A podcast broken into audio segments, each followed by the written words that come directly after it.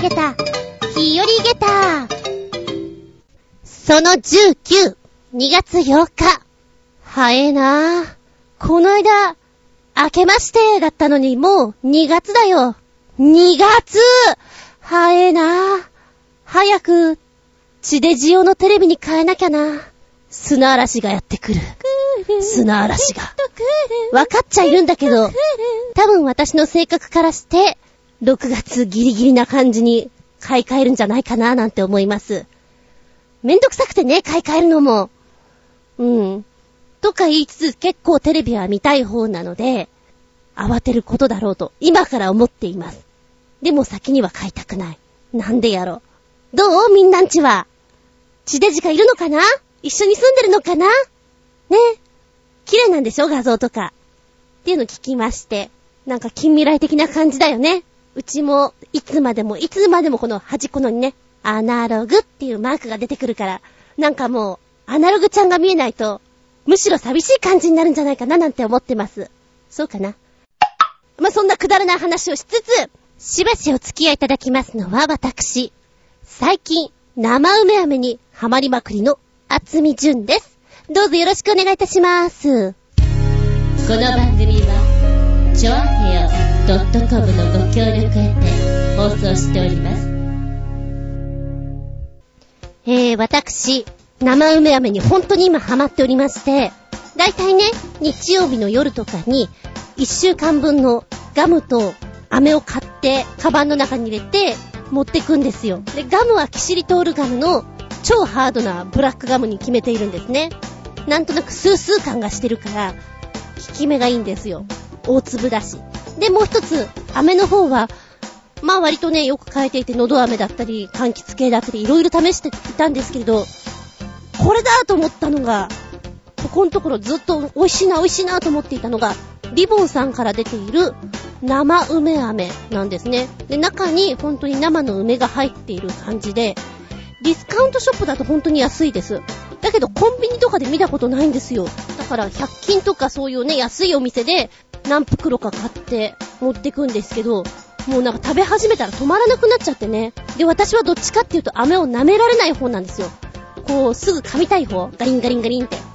で、そうすると中から甘酸っぱい梅が出てくるから、うまいんですよ。で、これをずーっと食べていて、私、最近すっごいカロリー高いものを背負ってるんじゃないかなって思うぐらい、ずっとガリガリ食べてます。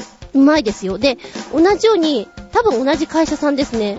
えー、生ブルーベリー飴っていうのも一回だけ見たんですよ。これも同じように美味しくってね、このシリーズ、生みかん飴とか出しても美味しいんじゃないかななんて思っています。売らないかななんかね、元気になるよ。この甘酸っぱいものをちょっと、体内に入れてくると。で、周りのコーティングされてる飴が、程よい感じの甘さなんですよ。しつこくない甘さこう、コウメちゃんとかさ、男梅みたいな、これぞ梅飴っていうのあるじゃないですか。で、あの子たちはどっちかっていうと、酸っぱい専門なんですよね。口に入れた瞬間からちょっと、しょっぱい系の酸っぱいだったり、梅干し好きな人はぜひ食べていただきたい。えー、多分、今日か明日かわかんないけど、気が向いた時にまた私はディスカウントショップに行ってごっそり買ってくることでしょう。生梅飴。うまいんだ、これが。お茶にも合うしよ。健康にもいいんですよ、梅干しは。もしよかったら食べてください。ちなみに私は、まあ、今はあんまり食べることないんだけれども、こう、駅弁とか、コンビニの弁当には今あんまりないかな。梅干しが硬いコウメちゃんが入ってるじゃないですか。その周りに味が染み込んだご飯を食べるのが好きでした。うん。今、お弁当屋さんに行ってもあんまり梅干しポンって入ってないもんね。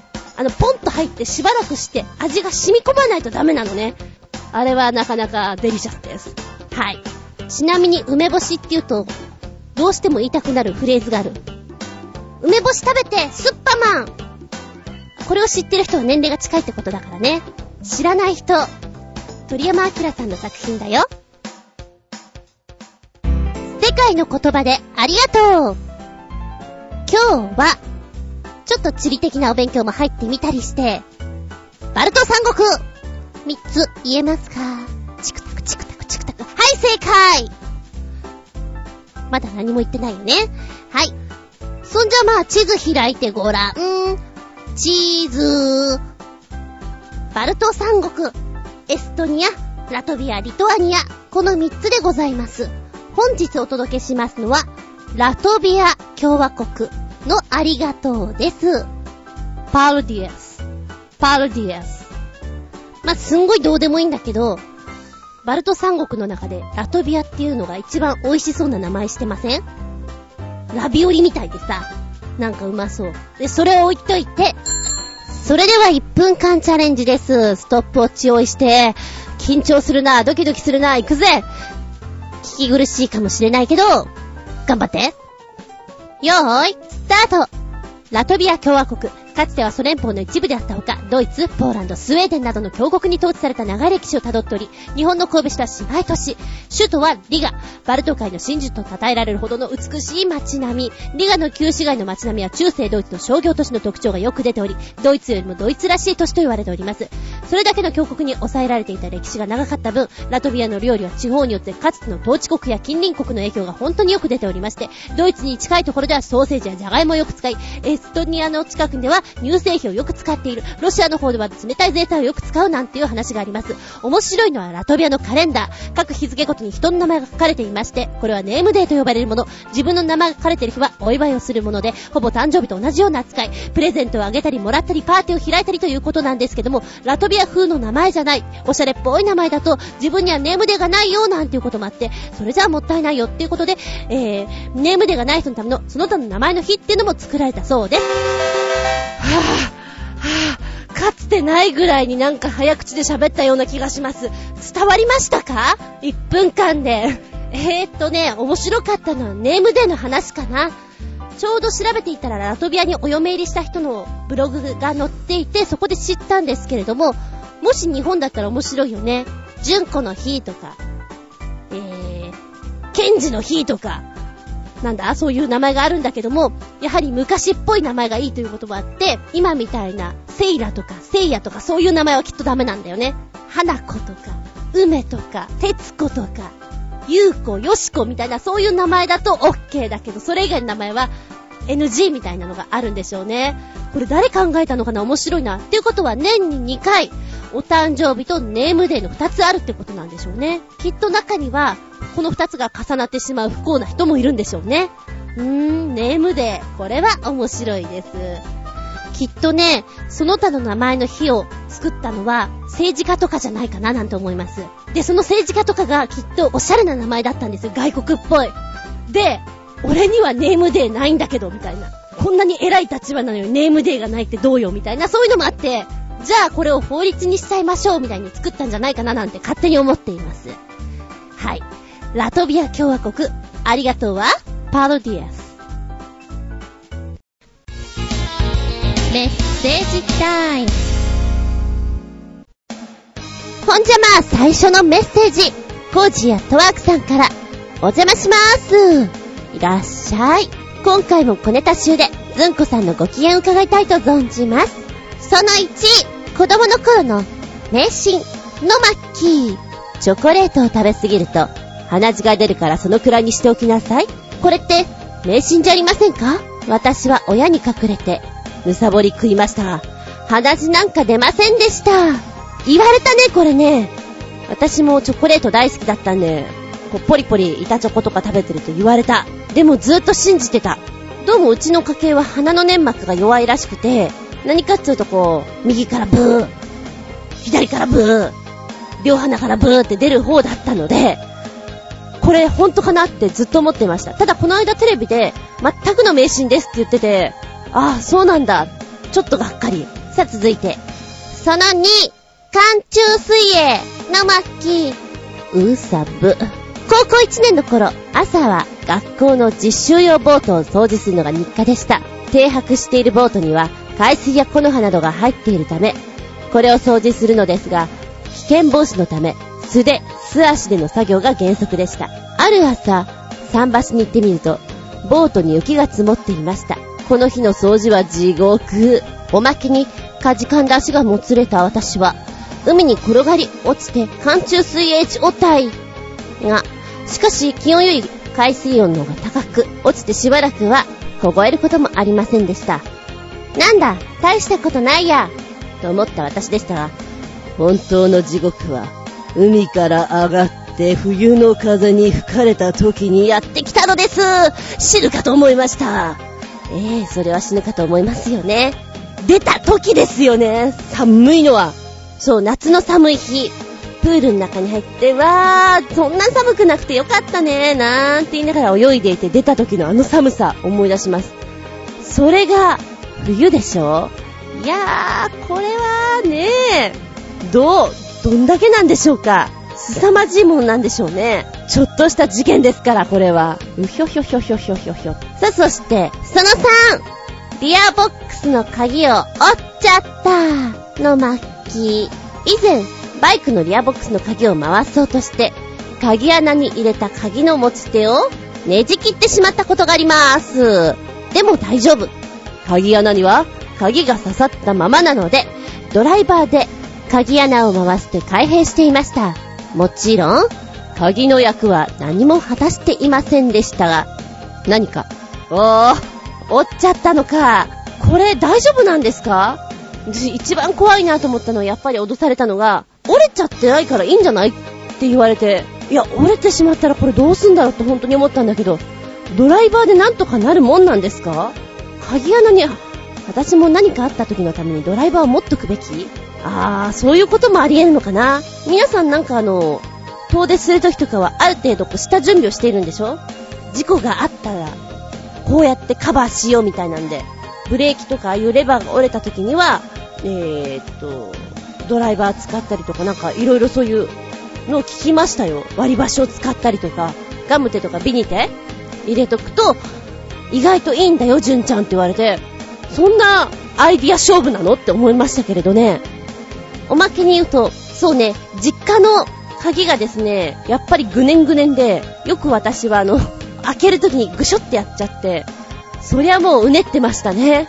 まあ実家の鍵ぐらいだったら、開かなくても2階から入るとかそういう技を持っていたんで何とでもなりましたけど、トイレに行きたい時とかもう大変でしたね。トイレに行きたいのに鍵開かないじゃんもうみたいな。あったあった。そういうの思い出しちゃいました。続いて、その4。炭の安価は危険物の末期。子供の頃、祖母のお家で布団に安価を入れてもらいました。これはかなり頑丈な箱の中に焼いた炭を入れ、袋に入れてあるもの。はい。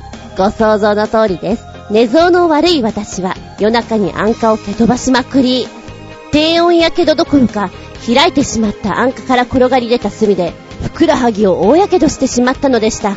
ちなみにこの傷跡、今ではすっかり小さくなりましたが、それでも直径4センチほどあります。これはすごいことですね。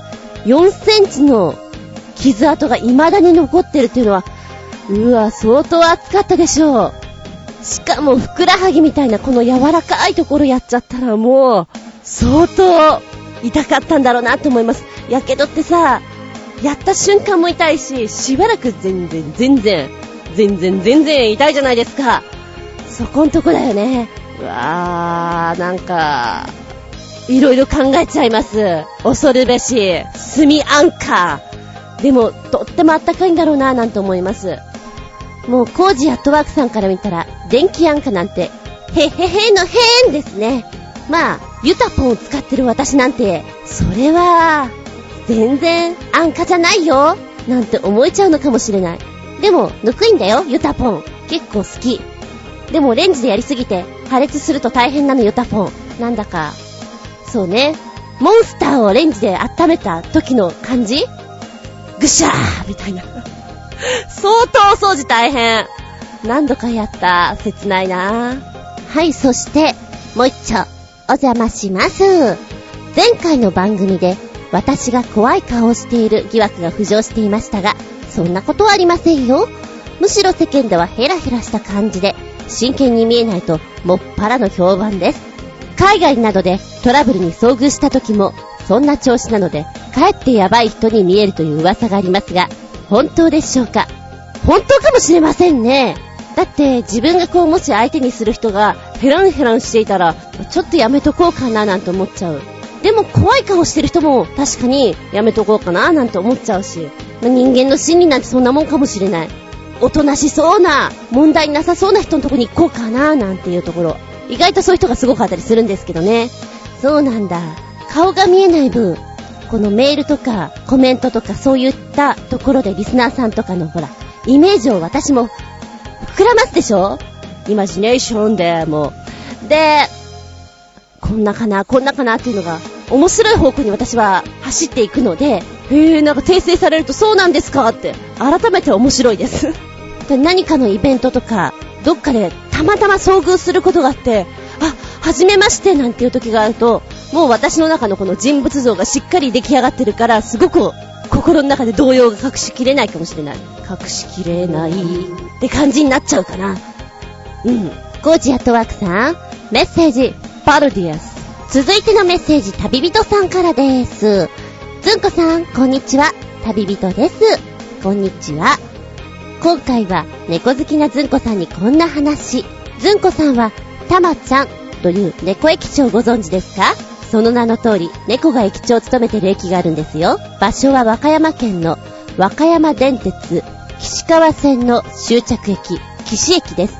新年に私は鉄道旅行に行き、数年ぶりに岸駅に立ち寄ってきたのですが、駅舎が様変わりしていたのに驚きでした。ただ、残念なことが一つ。前回訪れた時に、たまちゃんと一緒にいた条約猫が他界していたこと。つまり、今では完全にたまちゃん一匹で岸駅を仕切っていることになるのだ。とは言っても、たまちゃんの飼い主が駅の売店で働いてるけどね。あともう一つ残念なことが、せっかくたまちゃん見たさに岸駅に訪れたのだが、勤務開始の10時を過ぎても爆睡していたこと。ぐー。猫だからね。玉駅長のことはニュースで見ていたから知っていましたよ。で、今ね、まあ、ついでにということで調べていたら、玉駅長は男の子なんですね。三毛猫の。あ、そうなんだって今改めて写真を見ると、そう言われたらちょっと顔がまん丸っこくって、なんか凛々しい感じがするなと思いました。そうなんだ、今はね、条約の子がいなくなっちゃったのね。もともとなんか3匹いたみたいですね。岸駅行きたい。この玉駅長、ずいぶんいろんなお仕事をされてるようで映画に出たり、DVD を出したり、活躍しております。そして、ネットでこの岸駅のところ見たら、車でのお越しはご遠慮ください。駐車場はございません。みたいに書いてあるので、あ、結構玉駅長見たくて、お休みの日なんかに車で行く人が多いんだろうな、なんて思いました。電車で行くのも遠いんだろうな。会いたいは会いたいけれど、玉駅長、ぐーぐー寝てるんだろうな。でも勤務開始になると一応起きて皆さんの相手をしてくれるんですか？随分なんか写真で見るともっこりしていて大きい感じですね。かわいい。で、しかも面会時の注意とか書いてあるのがまた面白いですね。あ、いろいろ注意あるんだなみたいなね。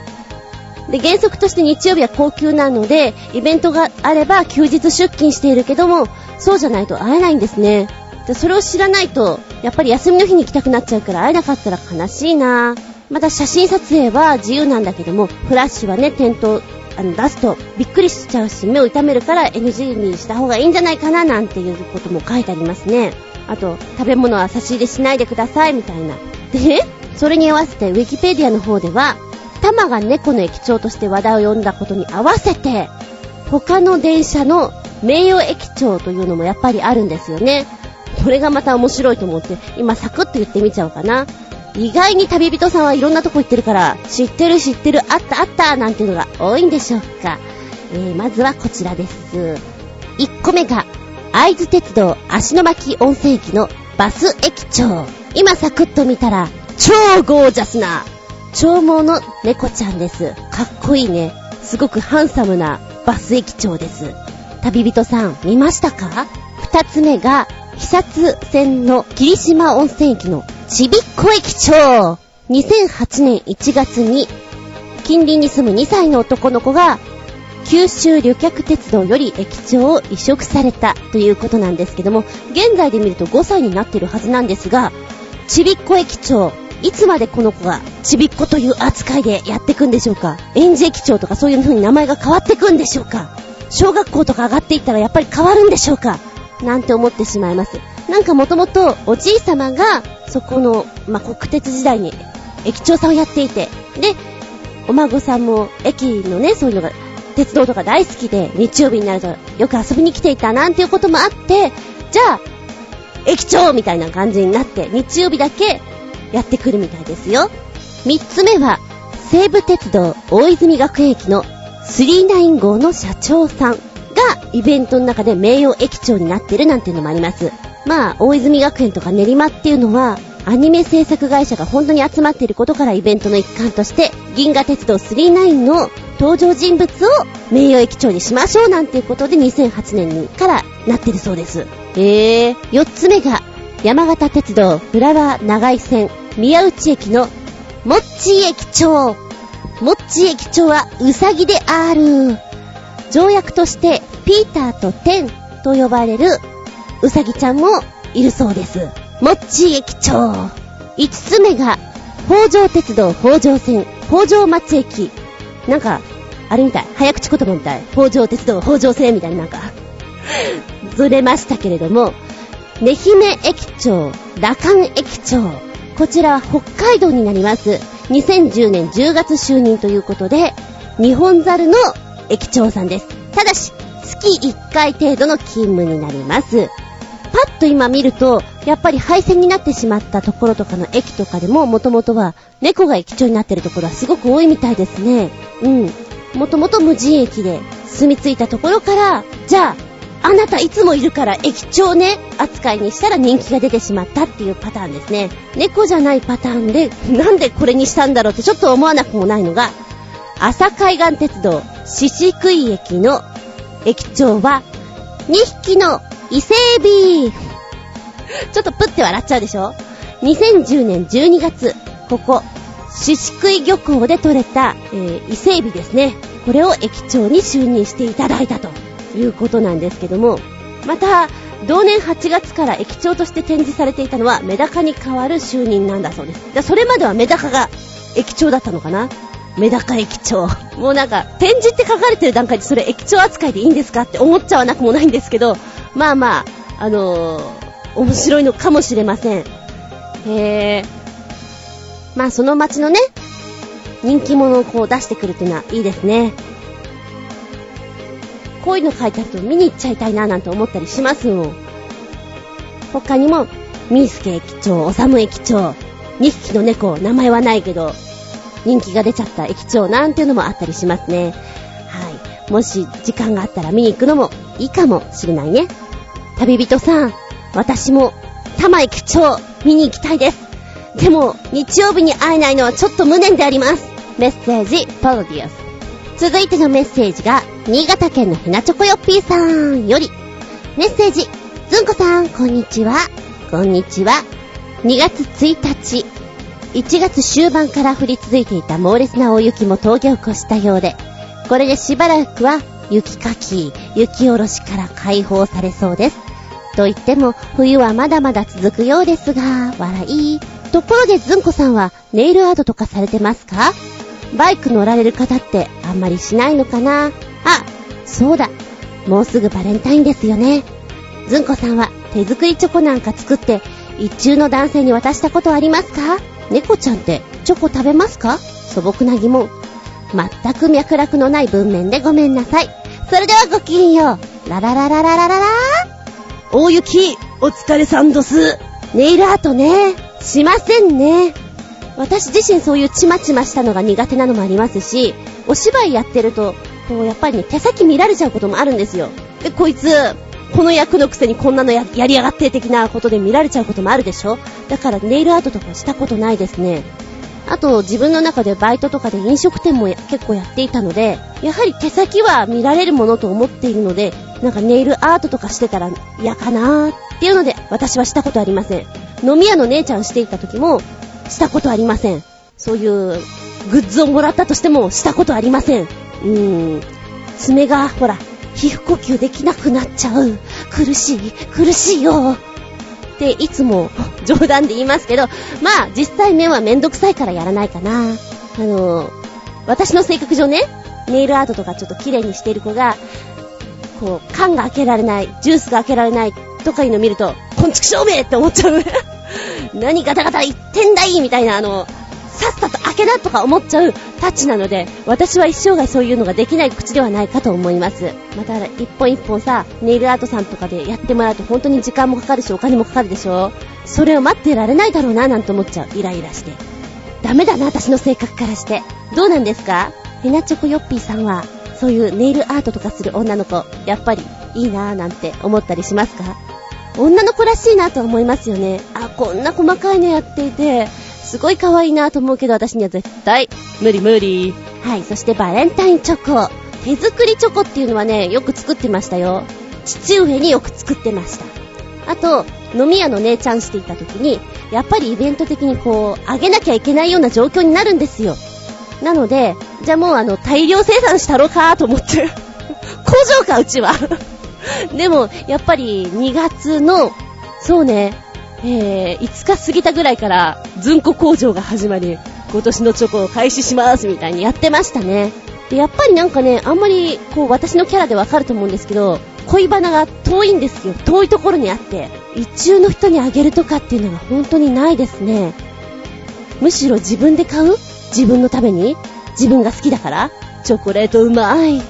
えー、そんな感じで、この時期に、まあ、時間があればですよ、デパートとかに行くと、女子は結構チョコレート食べ放題になったりするので、ガツガツ食べに行きます。あっちでもこっちでも。試食いかがですか？って言われね。何度でもくれるから何度でも食べちゃいます。男性はやっぱり行ったらもらえないのかな？ねえ。面白いですよ。猫はチョコを食べるのかな？うちのにゃんこはチョコのパンとかは好きです。本当はいけないんだけど、パンを食べたがるんで、まあ、サクッとあげたりします。そのぐらいですね。結構でも猫は何でも食べるんで好きな子は行っちゃうんじゃないでしょうか。ということでメッセージ、パロディアス。思いつくまま何でも OK。メッセージ、いつもありがとうございます。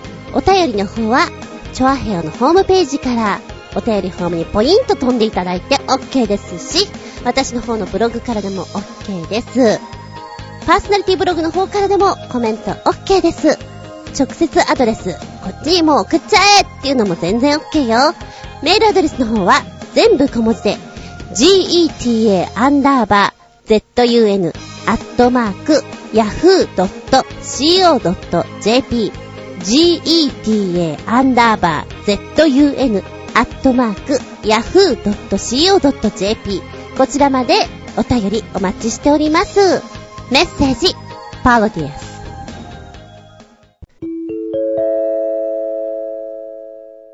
ただいまより、ずんこ先生のレッスンを開始いたします。ずんこ先生の本作り。今日お話ししますのは、まだお稽古では一度もやったことがない本になります。実際は年長さん組でやろうかなと思っていて書いたものなんですけれど、他の先生にね、これどうですかね？難しいですかね？って相談したところ、うーん、ちょっと難しいかもしれないわねっていうアドバイス受けたんですね。で、その時に同時に出したのが、亀太郎と一のお友達というやつも一緒に出したんですよ。どっちのはわかりやすいですかね？年長さんは、なんていう話をしていて、うーん、こっちの時代劇の方がいいかもしれませんよっていうのを聞いて、じゃあ、こちらまた、機会がある時に、と温めてたんですよ。っていうのをこの間思い出して、あ、そういえば台本こんなのあったよな。で、今引っ張り出してね、読み返してみたら、あ、これ確かに年長さんには難しいかもしれないなって私も納得。題名は、魔法をかけてという作品になります。二人出てきます。ルイとサン。では、読んでみます。魔法をかけて。ねえねえ、今日は何して遊ぶ？あたりをキョロキョロする3。後ろに隠していた棒を見せます。じゃーんうわこれ、ババ様の魔法の杖？うん。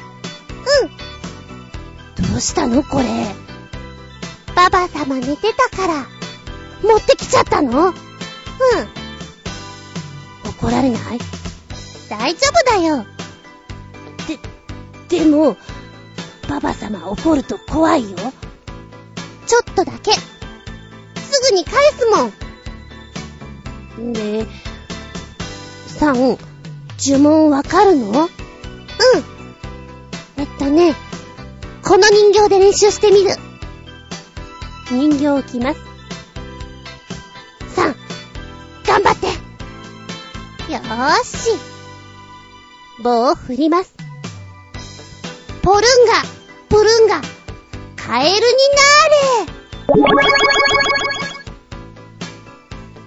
ーれ。あれ？何も起きないね。あー、呪文間違えたかな。うんじゃ、もう一回。えっと、ポッポルンガ、プルルンガ、カエルにな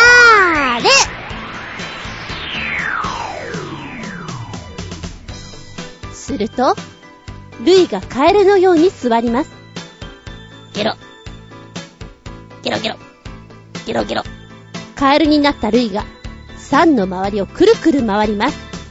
ゲロ。ゲロゲロ。ゲロ。あれ？ゲロゲロゲロ。ゲロ。間違ってルイにかかっちゃった。ゲロゲロ。どうしよう。ゲロ。ゲロゲロ。ルイルイ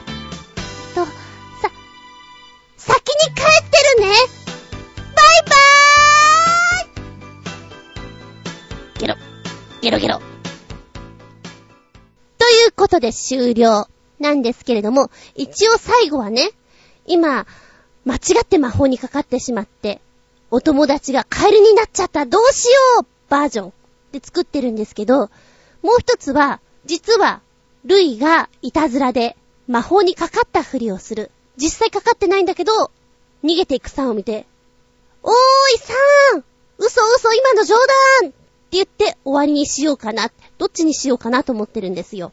で、実際ね、年長さん組ではこういうカエルになったり、猫になったり、犬になったりっていう遊びでやっていたものですから、いいかなと思ったんですが、そうね。まあ、小学生組でやろうかな。うーん、今月半ばから後半にかけてやると思います。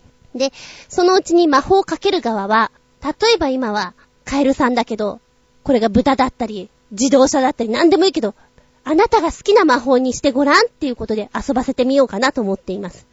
現代ものもいいんですけれども、あえてちょっと、現代から離れたものの方が、特に子供は興味をそそるんじゃないかなと思っています。なので、ちょっとこういう魔法使い物とかね、ハリーポッターじゃないけど、そういうところからヒントを得ていこうかななんて思ってるんですけど、どう出るかな？ラスト、もし皆さんでこういうの面白いんじゃないっていうのあったら、ぜひ教えてください。そのネタ、いただきますはい。ということで、魔法をかけて、ルイとサンのゲロゲロでした。シシピアウトタイム。今回のテーマは、おめえさんの適温は？ということで、温度ネタ、お話ししていきたいと思います。どうも私の周りは本当に猫舌さんが多いようで、見てると大変だね。怪獣先生が言っていました。僕は猫舌だけど、猫手なんですって。猫手ってすごい可愛いなと思ったんだけど、熱いものが特に触れない。そうなんですね。私は性格上、まあ、多少だったら我慢してやろう。お前に負けてなるかっていう、なんか気合が入ってしまうので、我慢しちゃう方なんですよ。まあ割と大丈夫なんですね。まあだからといってお料理の時にこうね、天ぷら揚げていて、天ぷらのあの油の中にジュッとかそれはないですが、まあ多少フライパンとかで返す時にこう手をさっと入れたり、そのぐらいは全然できます。あっちいけどね。だから炊きたてのご飯も熱いうちに握ったりとかもします。やっぱお前らは熱くねえとうまくねえからなっていうの。もう本当に勝負 お前が勝つか私が負けるかみたいな。まあ負けてガッシャーンっていうのもよくやります。負けたぜって思うけど、何枚割ったことか、いくつこう火傷を作ったことかって感じですね。お料理屋さんなんかに行ってると、とんかつ屋さんとか天ぷら屋さんとか大将がこう、ジュってほとんど手入れちゃってるじゃない。あれはすごいよね。もう温度に慣れちゃってんでしょ日常だから手の皮とかが熱くなるんだろうね。それは見ていて思います。で、スタッフさんっていうかな照明さん。熱いんですよ、当たり前だけど。彼らも熱いもの平気で触りますね。なんか道具を使わないでめんどくさいから自分の手で直しちゃったりとかよく見ますよ。たくましいな、その手の皮って思います。まあそんな私は極端な性格なので、もう、熱いか冷たいか、辛いか甘いか、味とかも全部はっきりしていてほしいんですよ。ぬるいのとかで出されると、ぬるいじゃんかよって本当にイラッとしてしまうので、やけどするぐらいのラーメンがちょうどいい。もう本当に、あちあちで食べられないぐらいがちょうどいいって思ってしまう方なんですね。よくやけどもします。猫舌さんは私の料理食べられないんじゃないかなと思うんですけど、もう出してすぐ食べてほしいから、今食べなすぐ食べなよく頑固親父のラーメン屋さんとかで、死後禁止でラーメンすすれみたいなところあるでしょあれなんとなく私わかるんですよね。美味しいうちに食べてほしいっていうのが大将の心意気唐揚げとか揚げ物も本当に揚げたてが好きです。あじゃじゃじゃじっていう状態で食べるのが。なんかサクサク口に入れられてしまうとつまらないなって思うんだけれども、あえて食べ物ネタで言うならば、冷たくてオッケーなのはお弁当？え手作り弁当とかは温めてもいいんですけど、あえて冷やして食べた方が味が染み込んで美味しいなっていう時もあります。あと、駅弁とかああいうのは、なんかもう冷たいのを想定して作ってたりするじゃないですか。だからなんかね、あんまりあったかくなくいい方が、その場になんか対応してる感じがして美味しいなと思います。今はあんまりコンビニでお弁当とか食べなくなったんですが、食べてた時はいつも温めてくださいはやってましたけどね。で、普通にお弁当屋さんに行くと今あったかいのが出るじゃないですか。だから冷たいお弁当って食べるのは、もう本当に手作り弁当とか駅弁とかちょっと特別なイベントの時だけが冷たいお弁当っていう感じなんで、あれはむしろ私の中では温度的に OK です。むしろ、海苔弁なんかは、冷たいまんま食べたいねっていう感じがしますね。辛いもの。辛いものって大体こうちょっとぬるく出てきたりするじゃないですか。やはりちょっと辛さを抑えようということだと思うんですけども、私がよく行く中華屋さんとかも四川系なんですが、麻婆豆腐のね、やつで、麻婆丼とか頼むと、若干なんかぬるいんですよ。だからサクサクいけてしまうんですが、辛いから、その分、口の中がなんかの、今、大変なことになってます、ゴー！みたいなね、あるんですよ。で、怪獣先生はね、面白いこと言ってるなと思ったんだけども、まず猫舌。で、辛いのもあんまりお得意じゃないみたいなんですけども、カレーライスは、ライスかカレーは、どっちか冷たいのが好ましいんですって。ええー、そんなの出されたらもう、欲しい鉄ガッシャーン食えるかこんなのシェフ呼んでこいっていう気分になりますね。私はダメ。でも猫舌さんは本当に夫婦しながら食べてるから、かわいそうだな。な、なんだろうね、あれね。なんか口の入れ方とかがこうちょっとセッティング場所によって違うのかななんて思っちゃいますけど、いけるんじゃないかななんて思うけど、あの揚げたてのポテトとかうまいよ食べられないのかなどうすんだろうとか思っちゃう。で、飲み会とか食べに行ったりするとき、鍋とかでもそうなんだけど、猫舌さんってすぐにみんなと一緒にガッて食べられないでしょ？こうちょっとワンクッション置いたりするから、美味しいものがすぐに食べられないっていうか、取られちゃうんじゃないかなと思ってね。仲いいとさ、あの、ちょっと猫舌なんでこのエリア取っといてください的なこと言えると思うんだけど、焼肉とかはどうするのかな？焼いて、別のお皿に取っといて、冷めるのを待って食べるのかな？あと、お茶の話が面白いなと思ったんだけども、食べ物屋さんでお茶とか出されたりするでしょ？怪獣先生曰く、冷ましていて、最後に飲もうかなと思うんだけど、お店の人が気を利かして、温かいの持ってきますねって言ってこう、さっと持ってかれると、あーって思うらしいですよ。冷ましてたのに、やっと飲めると思ったのに持ってっちゃうの？人でなしってね。私なんかむしろ熱いのくださいグビグビ飲んじゃう。グビグビ。おかわりください。ずんこ思いました。猫舌、猫手の人は、やはりお風呂もあんまり暑いの入れないのかなと思って聞いてみたら、やはり怪獣先生は、あんまり暑いのダメだって言ってましたね。サウナも長時間いられないそうです。私なんかは割とサウナとか高温のところに入るんですね。で、やはり、えー、サウナの上段が一番暖かいので、暖かいというか暑いので、そこに行って、暑いんだけど背中を壁にくっつける。あじじじじじってなる。あの状態が好きです。でも私汗出ないのでコントロールできないので本当に暑くなってしまうんですが、結構いますね。出たり入ったりはしますけれども。誰もいなくなると、そこで早口言葉とかセリフを言ったり、ウイローリというのをやったりしますね。温泉とか行ってる時は、大体私喋ってます。キククリ、キククリ、ミキククリとか言ってやったりして、ガラッとか誰か入ってくると、おっとっとっとって黙るね。お口にチャックしなきゃって思ったりしますけど。まあ、お風呂は暑いのが好きなんですけども、実際私バイクに乗るので、ちょっと体感温度が外から帰ってきた時って違うんですよ。もうすべてのものがあったかく感じてしまうので、実家にいた時なんですが、まあ、追い炊きのお風呂ですね。夜バイクで帰ってきて、さ、ブーとか思いながら、お風呂お風呂って思って、まず一目散にお風呂なんですよ。ガラッ、ガチャ、ザバッって入っ、使ってから、あれ？冷てっていうのはよくありました。本当にね、あの、もうスッパになって、腰ぐらい入って、あれ？これ冷たいのかもしれない。気のせいかな？ちょっとよくわかんないんだけど、やっぱ冷たいかも。やはりそれ出るのも悔しいので、私の性格からして、そこで追いだけをカチャッとやってね、暖かくなるまで待つというのは、実家の時はしょっちゅうやりましたね。またやってしまった。風呂に騙されたっていうのは。まあ、それは今の私の単なるドジ話なんですけれども、温度も暖かい方がいい。銭湯とかで行くと、なんか気を利かしてすっごいぬるいところがあったりする。37度とか。この間行ったね、スーパー銭湯のところは、本当にぬるくて、なんかバカにしてるのかなって思うぐらいぬるいんですよ。温まりもしない。で、露天風呂なんかはまあぬるま湯でもいいんですが、あまりにもぬるいと今度寒くなってくるでしょ。そういう状態で。多分みんなそう思ってたんでしょうね。で、一箇所だけ、ちょっと歩いていくと、露天風呂なんだけど、少し熱いお湯があって、みんなそこにね、ザブザブ入っていて、芋洗い状態です。で、私もそこにずっといたんですけれども、ぬるい湯はちょっとな。で、沖縄で、やはり、温泉っていうかスーパー銭湯的ななんかお風呂に入ったんですけど、なんか沖縄のお風呂ってやっぱり気候が暑いところだからなのか、温度がぬるいなと思いました。どこよりも。ちょっと私としてはもっと温めてくださいよって思いましたね。ではここでメッセージ。コージアットワークさん、おめえさんの適温は？実は今年から本格的に定期的な講座を持つことになってしまいそうな私です。というわけで、教団や講座に出るときには怖いのは客、かっこ受講生の温度。物の弾みで話している私にとって、客席が冷えているのは致命的です。私にとっての適温は、変な奴が出てきたけど、なんか面白そう、という、お風呂なら、入り頃な40度。できれば誰か前説で温めておいてほしいところですが、そうもいかないか。ずんこさんは教室を温めるのにどんな手を使っていますか？ということですけど、うん。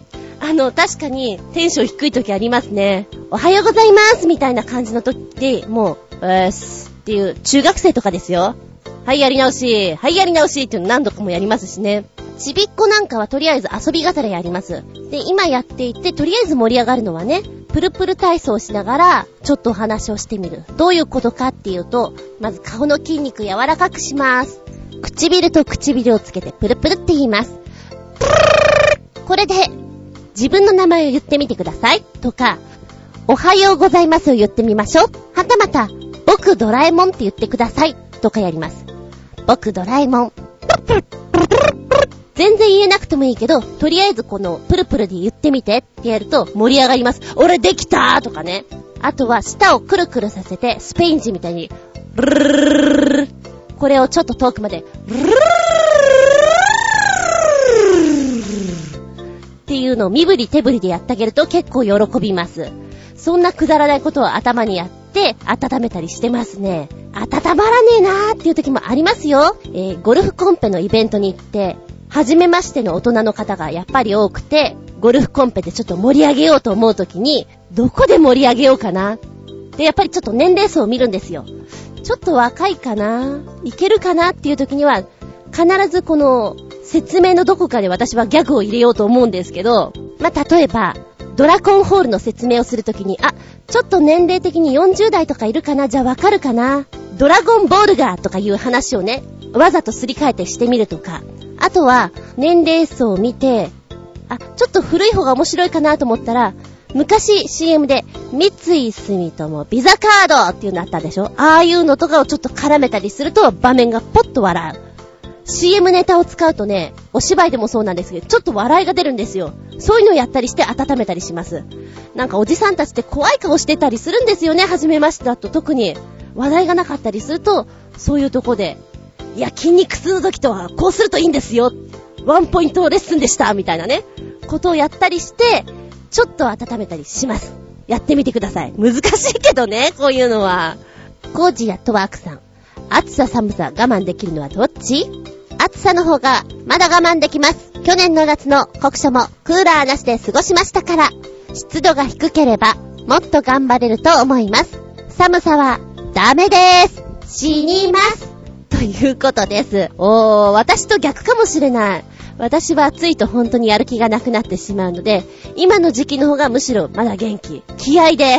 私いつも気合だな。なんかどっかのレスラーみたいだ。気合気合 そんな私です。コージー先生、プロデュース。続いてが、旅人さんの、おめえさんの適温は？ここ数年体温を測ったことがないのですが、もし昔から変わってないのならば、私の体温は36度2分です。そういえば私が小学生の頃、プールのある日の朝は必ず体を測っていましたね。測ってくるのを忘れると、その日はプールに入れないという、当時の小学生にとってはこれ以上のない生き地獄を味わうのです。それに関して私は何回か測り忘れたにもかかわらず、36度2分と書き、インチキしたことがあったっけ高校に入ってからは体温はなくなったが、時期によってはプールに入る方が生き地獄でした。私の時は10月になってもプールに入らされました。ほとんど寒中水泳でした。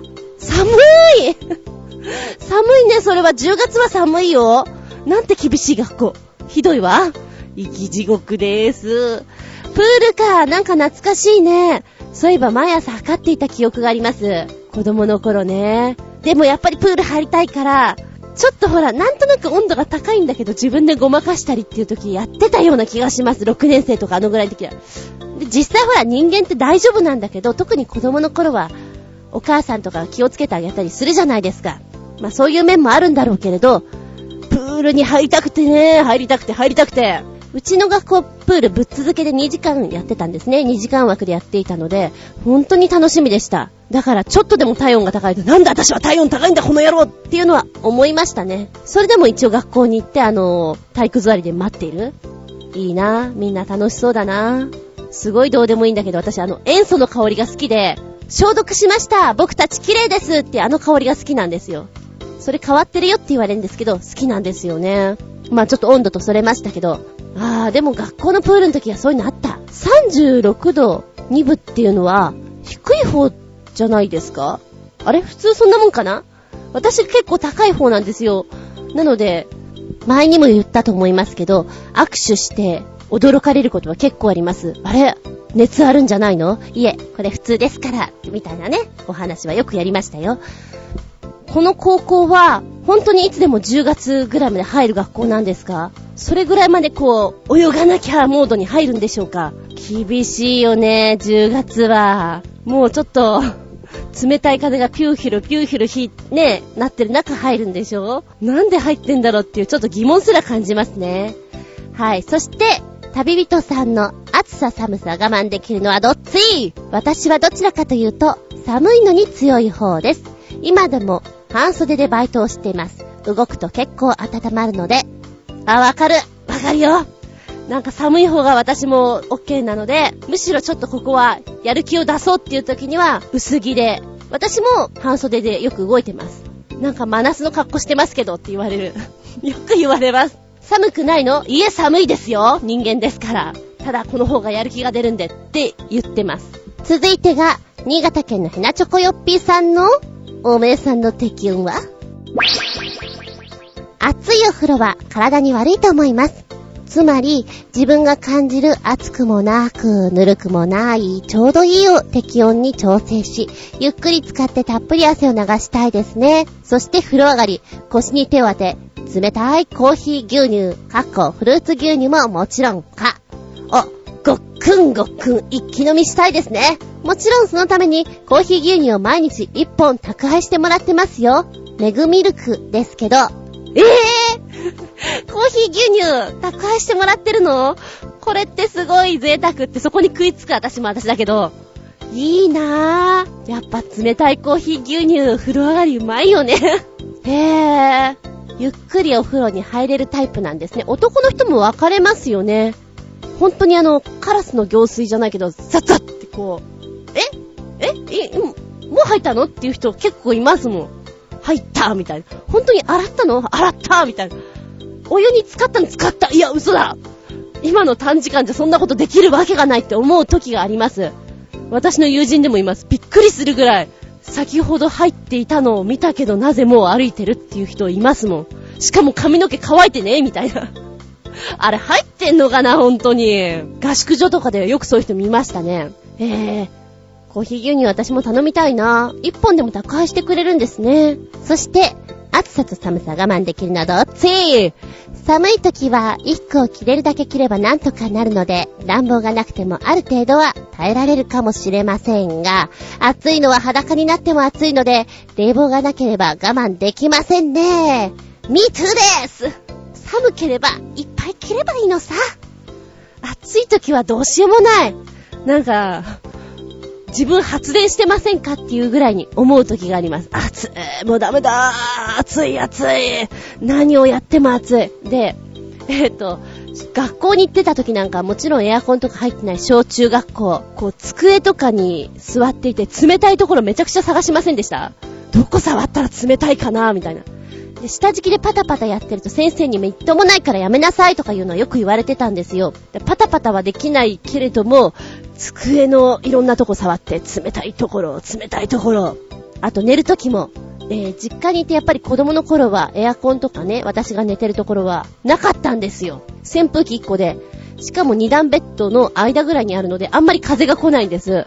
ブーン、ブーンって来るんだけど、もう暑くて、このベッドの、どこ、どこを触ったら今冷たいかっていうのを探しまくりましたね。っていう話もね、ありつつ、この間その、集まりがあった時に怪獣先生が、自分は眠い、眠る時には冷たいお布団がいいんですって。で、冷たいところを探して寝るのが心地いいって言ってましたね。だから布団乾燥機とかで温められるのが嫌なんですって言ってました。私は、まあ、冷たくても全然眠れますね。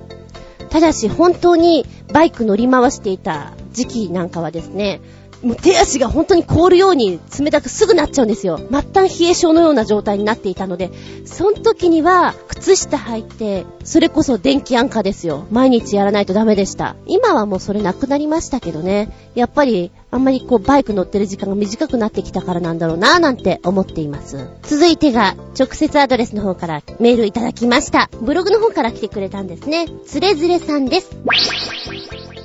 インスタント味噌汁、作ってすぐ飲んだら、舌を少し、やけどしたぜよ。ちなみに、中国の研修生は、朝から正月正月って騒いでおります。中国は旧暦だから、今頃正月らしいです。ずんこ DJ、頑張ってください。ということで、つれづれさん、あざーす。えーっと、インスタント味噌汁、作ってすぐ飲んだらやけどした。ということなんですけども、えー、予想外にグイって言ったら、あっちーっていうのもわかります。でもなんかすぐ飲みたくなるのもね、ありますよね。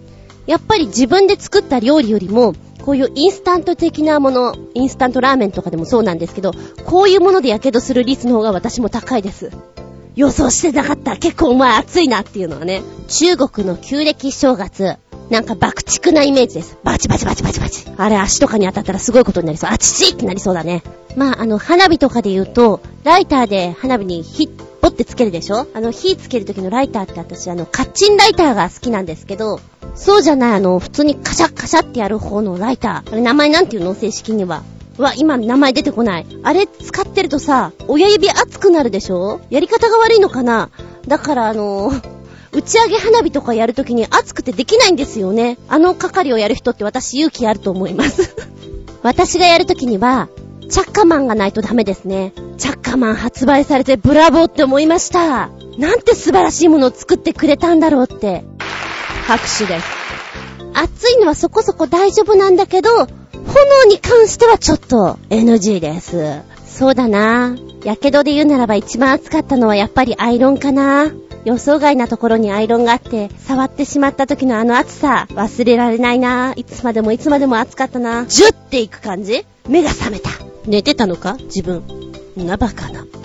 というくだらない話をしつつ、おめえさんの適温は暑いの、冷たいの、お得意分野があるようで、猫手の人、熱い炊きたてご飯、おにぎり作らなきゃいけない時には、お茶碗に入れて、またお茶碗で蓋をして、振ってくださいするといいよって誰かが言ってた。誰だっけ？あと、空中に投げるかのようにして、数回キュッキュッってやって終わりにしてしまう。なんていう人もいました。誰だっけ？ということで、おめえさんの適温は？でした。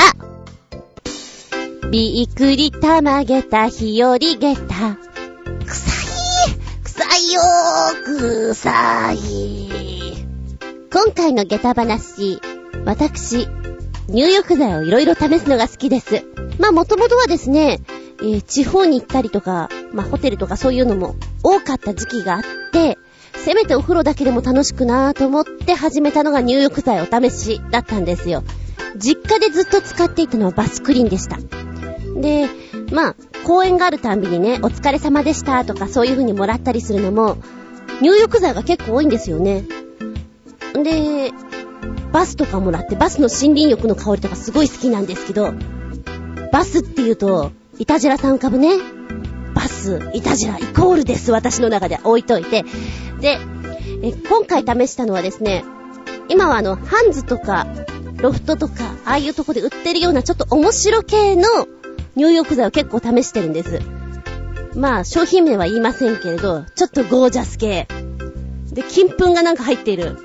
入れてから気づいたんだけど、まずこの金粉がですね、ちょっとキラッキラしやがって、なんかあの、綺麗なお風呂に入ってる感じがしないんですよ。なんだか私は埃と一緒に入ってるみたいな。ドサドサ入ってるわけじゃないけど、この表面にキラキラキラキラしてるから、ゴミが一緒にっていう気分になっちゃう。で、香りはね、たまーにさ、エレベーターの中で、誰か、頭から香水かぶったねっていう人乗ってる時ありません？それが、ちょっと時間が経ってしまって2日目とか3日目のお姉ちゃん。誰だい？香水頭からかぶって3日目なのは、白状しな。もうなんか、かぐわしいを通り越して強烈なんですよ。おぉなんか、ボディに来るぜみたいな。その、いい香りじゃなくて、くさーっていう感じなんです。ただ、このね、紅葉とか見ると結構いいこと書いてあって、お肌ツルツルとか、しっとりとか書いてあるし、なんかこれでいいわよみたいに書いてあるから、じゃあ頑張ろうかなと思うんですけど、いかんせん臭くって、私しばらくね、あの、鼻息をしないで、口呼吸だけで、ふぅ、ふってやってたんですが、ゆったりするはずのお風呂がなんでそんなことになってるのかななんて思いながら、あまりの臭さに、たまげました。えー、ゴージャス風呂です。えーっとね、まずヒントを出すと、ドバイとか書いてあったかな。安いんですよ。2、300円のやつだったんですけど、超臭かった。私の鼻には合わなかった。で、いつまでもいつまでもお湯を流した後も、その浴室がね、その香りでいっぱいで、3日目ぐらいまでは、まだなんかの、お風呂のとこのドアカチャって開けると、ぷわーん、臭いでしょーっていうのが漂ってきました。嫌だったなぁ。ふ。その臭さに、たまげた。私はお金を出して、リラックスをするはずが、なんでこんな臭いの買ってんだろうみたいなね。下駄、4つ。ちなみにあの、私がお風呂チャポンって入ってると、うちの猫は、何してんの？って必ず来るんですけど、その入浴剤を入れた時は変な顔して出て行きました。何か、何かくちゃいんですけど、みたいな感じで。お風呂から出た後って、ほら、なんか入浴剤の香りとか結構いいでしょ？だけど、多分私今、臭いんだろうななんて思いながらちょっと嫌でした。入浴剤、いろいろあるから、恐るべし。一か、八かの時もあるんです。この番組は、ちょあへよ .com のご協力へて放送しております。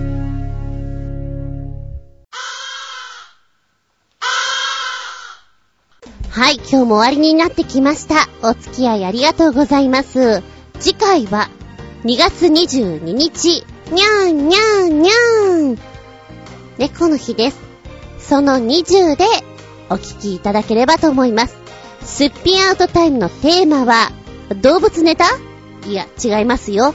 今回は、テーマ、なんだか好きな言葉、言いたい言葉でお届けしたいと思います。ないですか？なんか知んないけどこの言葉好きなんだよな、みたいな。特に外人さんなんかは、日本語何が好きですか？言うと、面白い、突拍子もないこと言うんですよね。何がいいのって言うと、こう、線がいっぱい繋がってて、こう、シュッてなってる感じが好きとか、響きが優しいから好きだとかね。えー、最近、ちょっと前からます、言ってますけども、龍馬伝を今見てるんですが、西郷さんが、薩摩弁を喋っています。なんだか好きな音の響きで、ジャットンっていう、あの響きが好きですね。だけど、みたいな、そういう言い方だと思うんですけど、意味的には、ジャットン。やっぱり男の人の声で、ジャットンって言ってもらうと、いいなぁなんて思ってしまいますね。最近好きなフレーズです。えー、T シャツに書いてある言葉とか、なんか書いてあるキーワードでも、意味がわからないんだけど、この音好きなんだよな。これ、これいいよなって思うのありますよね。そんなお話してみたいと思います。お便りは気の向くままどうぞお送りくださいね。では次回は2月22日日付が変わるその頃にお相手は私、うちの猫は猫舌じゃないんです。熱いの、オッケーなんです。の、厚み純でした。見舞い、聞く舞い、話す舞い。ずんこの話も、もうおしまい。バイバイキー